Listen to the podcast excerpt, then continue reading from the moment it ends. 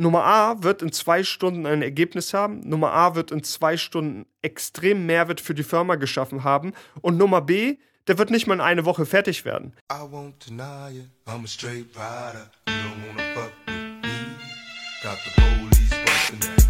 Welcome to the podcast, der Typhoon.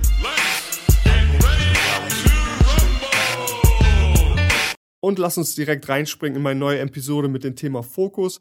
Ich liebe dieses Thema, denn Fokus wird total unterschätzt. Ich möchte mit euch über drei Sachen reden, warum deine Arbeit minderwertig ist, wenn du keinen Fokus hast, wie man Fokus richtig halten kann und was die Konsequenzen sind, wenn du es nicht tust und warum du als absolute Vorbildfunktion in dein Unternehmen dienst und den Mitarbeitern beibringen musst, was es bedeutet, Fokus zu halten. Fangen wir direkt mit einem Beispiel an. Wir haben eine Aufgabe zu erledigen, wir haben zwei Stunden dafür Zeit und jetzt haben wir mal A, jemand, der zwei Stunden lang Fokus hält, sich nicht ablenken lässt, quasi im Loch ist, absolut im Fokus, absolut im Flow-State. Dann haben wir jemanden B, der sein Handy anhat, der eine Apple Watch hat, der Anrufe annimmt, der immer wieder auf seinen Kalender guckt, der immer wieder mal seine E-Mails checkt, der immer wieder mal sich ablenken lässt, auf irgendeine Website geht. Wenn man die beiden gegenüberstellt, dann wird der, der Fokus halten kann, der wirklich in diesen Flow-State reingehen kann, der sich in diesen zwei Stunden nicht ablenken kann, viel bessere Ergebnisse erzielen als der, der nicht Fokus halten kann. Und es sind nicht nur ein bisschen bessere Ergebnisse, sondern es sind extrem bessere Ergebnisse. Der, der sich ablenken lässt, der wird die Aufgaben nicht mehr erledigen. Der, der Fokus hat, der wird das in zwei Stunden erledigen. Die Ergebnisse werden gut sein. Der wird kreative Arbeit leisten. Der wird in einen Flow-State kommen. Der wird Ergebnisse bringen und am nächsten Tag wird er das wiederholen und oder mit der nächsten Aufgabe. Und das ist egal, ob du jetzt der CEO bist in der Management-Ebene oder ein Mitarbeiter, der eine Strategie erarbeiten soll oder vorantreiben soll. Dieses Beispiel sind zwei Welten, die man nicht mal miteinander vergleichen kann. Nummer A wird in zwei Stunden ein Ergebnis haben. Nummer A wird in zwei Stunden extrem Mehrwert für die Firma geschaffen haben. Und Nummer B, der wird nicht mal in eine Woche fertig werden. Denn er wird sich immer wieder ablenken, er wird sich immer wieder rausholen. Und das menschliche Gehirn ist relativ einfach gestrickt. Jedes Mal, wenn wir unseren Fokus und unsere Konzentration resetten, sind wir raus. Man kann sich einreden, wie viel man will, dass man multitaskingfähig ist, dass man mehrere Sachen gleichzeitig machen kann. Die Qualität der Arbeit wird minderwertig sein. Und Erfahrung zeigt, wenn unser Gehirn wirklich in ein Fokusstadium eintreten soll und in diesen Flow-State, wo wir wirklich kreativ sind und Sachen wirklich erarbeiten können, innovativ sein können oder einfach, sag ich mal, stumpfes Abarbeiten machen, dann wird das Gehirn immer wieder rausgeholt bei jeder kleinsten Ablenkung und wir fangen quasi von Null an. Und das sieht so aus, dass wir bei jeder Ablenkung, egal wie klein diese Ablenkung ist, einen Reset machen in unserer Konzentration wir müssen erstmal wieder Energie aufbringen, Gedanken aufbringen. Wo waren wir? Wo waren wir stehen geblieben? Wir müssen versuchen, die Ablenkung, die wir hatten, da, vielleicht war es ein Telefonat oder eine E-Mail, dass sie nicht in uns eindringt und, sage ich mal, unsere Arbeit im Jetzt beeinflusst. Und es ist egal, wie klein diese Ablenkung ist, sie wird uns rausholen, ob wir wollen oder nicht. Und unser Gehirn kann nur ein paar Mal diesen Fokus switchen, dann ist es noch erschöpfter und wir arbeiten noch weniger produktiv. Deswegen liegen zwischen unserem Beispiel von A zu B Welten. Das kann man gar nicht miteinander vergleichen. Der, der keinen Fokus halten kann, der wird minderwertige Arbeit abliefern oder überhaupt gar nicht erst fertig werden.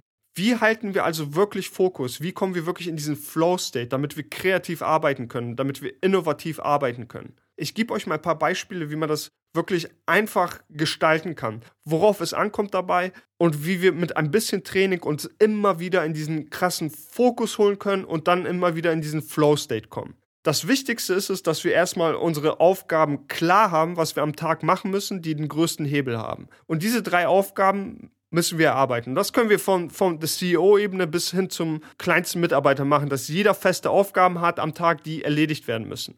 Und um diese Aufgaben zu erledigen, braucht man Fokus. Den besten Fokus hat man morgens, wenn das Gehirn ausgeruht ist. Am besten vielleicht noch vorm Essen. Wer ein bisschen fastet, weiß, dass wenn man nicht isst, hat man viel mehr Energie. Das heißt, diese ganzen Aufgaben, die man erledigen muss, kreative Aufgaben, innovative Aufgaben, wichtige Aufgaben für die Firma, sollten alle morgens erledigt werden. Und hier haben wir den ersten Step. Wir packen alles, das, was wirklich erledigt wird, auf morgens. Und wenn wir im Homeoffice sind oder wenn wir im Büro sind, trainieren wir alle, mit denen wir zu tun haben, dass wir in dieser Zeit nicht gestört werden. Man ist quasi on air, man ist quasi mein Recording. Niemand darf einen stören, niemand darf in den Raum kommen.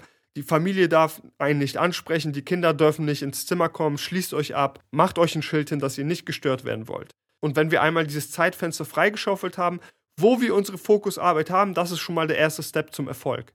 Und als zweites stellen wir sicher, dass uns wirklich nichts ablenken kann. Das bedeutet Handy lautlos, Handy aus der Sicht, keine Apple Watch, alle Benachrichtigungen auf den Laptop sind auf aus. Also nicht auf stumm, sondern auf aus. Kein Aufblinken, keine Nachrichten, keine E-Mails, keine Telefonate, keine SMS, kein Kalender aufmachen, keine Websites offen haben, keine Tabs switchen. Das alles wird ausgestellt, bevor wir unsere Fokusarbeit anfangen. Das Einzige, was wir tun, ist, wir stellen uns einen Timer auf, am besten physikalisch, eine Uhr auf den Schreibtisch und stellen uns dann einen Timer, sagen wir zwei Stunden. Und in diesen zwei Stunden wird die erste Aufgabe, unsere drei wichtigsten To-Dos am Tag, erledigt. Und nichts darf uns ablenken. Und es ist am Anfang, wenn man vielleicht noch nicht diesen 100% Fokus hat, ein bisschen Training. Je mehr wir es tun, desto besser werden wir da drin. Aber die Grundvoraussetzung ist, ein Zeitfenster haben, wo wir es sein können. Und zweitens, jegliche Ablenkung, egal wie sie aussieht, muss ausgestellt werden und nicht sichtbar für uns sein. Denn sogar ein Piepen irgendwo im Schrank, weil das Handy vibriert, wird uns rausholen. Dann kommt schon der Gedanke, was für eine Nachricht war das? Ist die Nachricht wichtig? Läuft alles im Team? Läuft alles im Unternehmen? Die kommt zwei Stunden ohne euch zurecht. Und ihr müsst eure Mitarbeiter, euer Team und eure Partner auch dazu trainieren. Das ist die Fokuszeit und hier dürfen wir nicht stören. Das müsst ihr den anderen auch beibringen. Und dann seid ihr schon relativ gut aufgestellt, produktiver, effizienter zu sein und krasse Ergebnisse zu erarbeiten. Dann seid ihr schon 95% weiter als alle anderen, die keinen Fokus halten können. Also ich fasse zusammen, Zeitfenster schaffen, alle, die mit einem zu tun haben, trainieren, dass in diesen Zeitfenstern nicht gestört werden kann und jegliche Ablenkung abschalten. Und holt euch einen physikalischen Timer, stellt euch einen Timer auf zwei Stunden oder je nachdem, was für Zeitfenster ihr da arbeiten möchtet und einfach go. Und warum ist es so wichtig, dass ihr die absolute Vorbildfunktion seid? Aus eigener Erfahrung kann ich euch sagen, die meisten sind nicht dafür geschaffen, remote zu arbeiten. Die meisten sind nicht dafür geschaffen, im Homeoffice zu sitzen. Denn die lassen sich zu leicht ablenken. Sie haben keinen Fokus. Und dies merkt man. Man merkt das vor allem, wenn man selber Fokus ist, wenn man selber effektiv ist, dann merkt man, wie ineffektiv die anderen sind.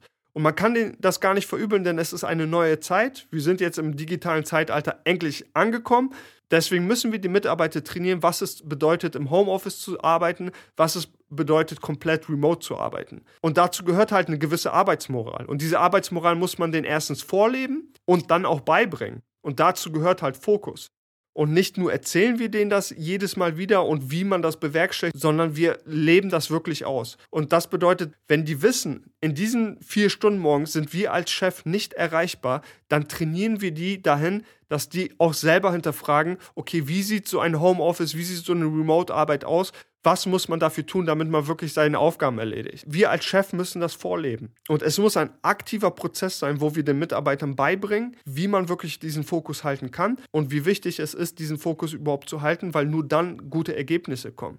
Und natürlich müssen wir als Chef ihnen auch diesen Freiraum einräumen, dass sie diese Fokuszeit lernen können und diese Fokuszeit auch umsetzen können. Und die Ergebnisse, die aus dieser Fokusarbeit entstehen, werden immer besser sein. Das heißt, diese Ergebnisse können wir belohnen, diese Ergebnisse können wir wertschätzen. So erziehen wir uns langsam die Mitarbeiter, dass sie wirklich ihren Fokus halten können, ihre Fokuszeit haben und sich nicht ablenken lassen in der Zeit. Es gibt zwar Tools, wie wir quasi sie kontrollieren können, beschränken können, begrenzen können, aber wichtiger ist es, ein gutes Vorbild zu sein und aktiv daran zu trainieren und gutes Verhalten zu belohnen.